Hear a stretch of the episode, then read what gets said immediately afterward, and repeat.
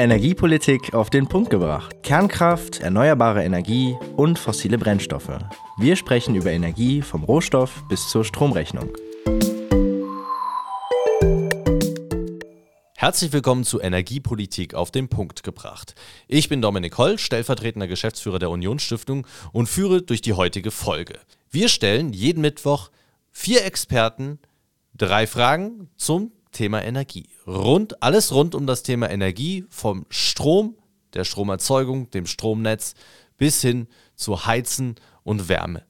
All diese Fragen lassen wir beantworten in unseren Folgen und hier ist unser Experte und die heutige Folge. Folge Nummer 7. Saubere und sichere Energie.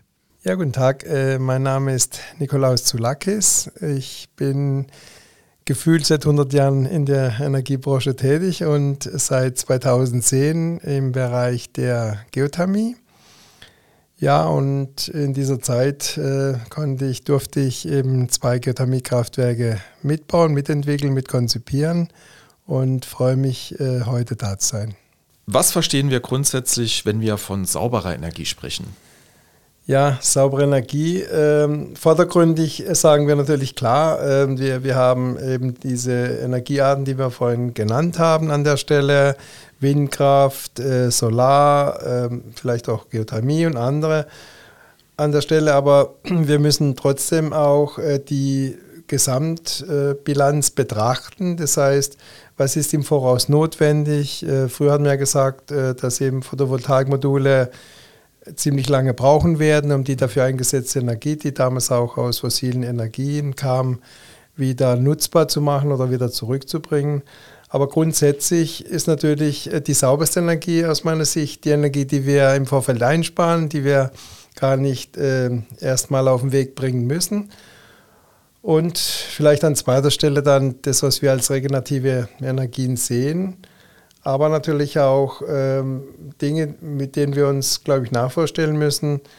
Ähm, wie weit ist eben dann vielleicht auch Atomkraft sauber oder nicht sauber, wenn man eben das Ganze zu Ende denken könnte und würde. Ne? Also da gibt es natürlich sehr viele Emotionen, äh, auch in der Technik, in der Politik. Und ich würde mir wünschen, dass wir an der Stelle ähm, ja, passend zu dem Stichwort eine saubere Diskussion führen, äh, ohne Polemik um dann für uns den besten Mix aus allem äh, herausholen zu können. Mhm. Und äh, welche Art der Energieerzeugung belastet die Umwelt am wenigsten?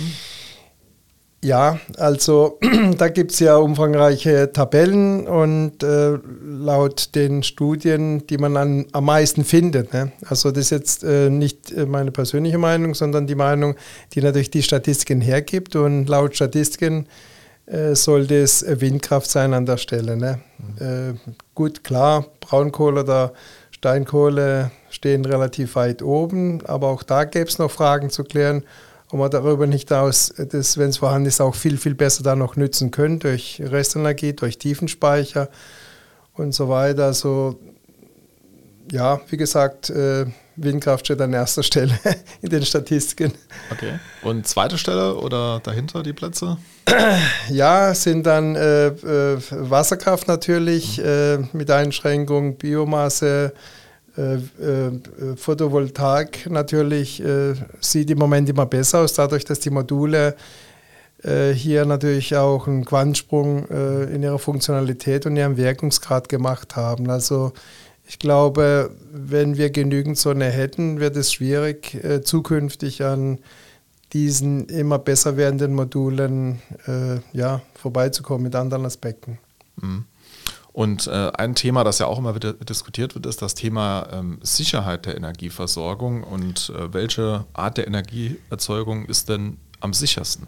Ja, da, da sprechen Sie natürlich ähm, ähm, vielleicht nicht ganz passend zu unseren aktuellen ähm, Diskussionen über ähm, regenerative Energien und so weiter. Also da gibt es auch ganz viele Statistiken und es ist tatsächlich so, dass äh, hier äh, die Kernkraft, äh, ich zitiere an der Stelle eben die Statistiken, äh, die wirklich anhand der tatsächlichen Toten und tatsächlich Verstorbenen äh, hier in, in Vergleich zu anderen ähm, laut Statistik am besten dasteht. Ne?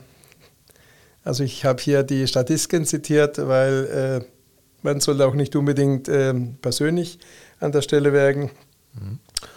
Und ähm, gut steht natürlich dann irgendwo auch Geothermie, Solar, äh, Windkraft und so weiter an. Aber wenn es tatsächlich äh, nach der tatsächlichen Statistik geht, mit 0,01 ist die Kernkraft gefolgt von Geothermie mit 0, äh, mit 0,02 und Solar mit 0,01. Ich vermute mal, da sind einfach Menschen dann äh, in ihrer Arbeit irgendwo leider heruntergefallen und ja, Braunkohle natürlich oder Steinkohle, mhm. Erdöl äh, führen hier natürlich die Statistik an. Aber wie gesagt, es sind Statistiken und äh, ich möchte da nicht in einer Diskussion äh, geraten.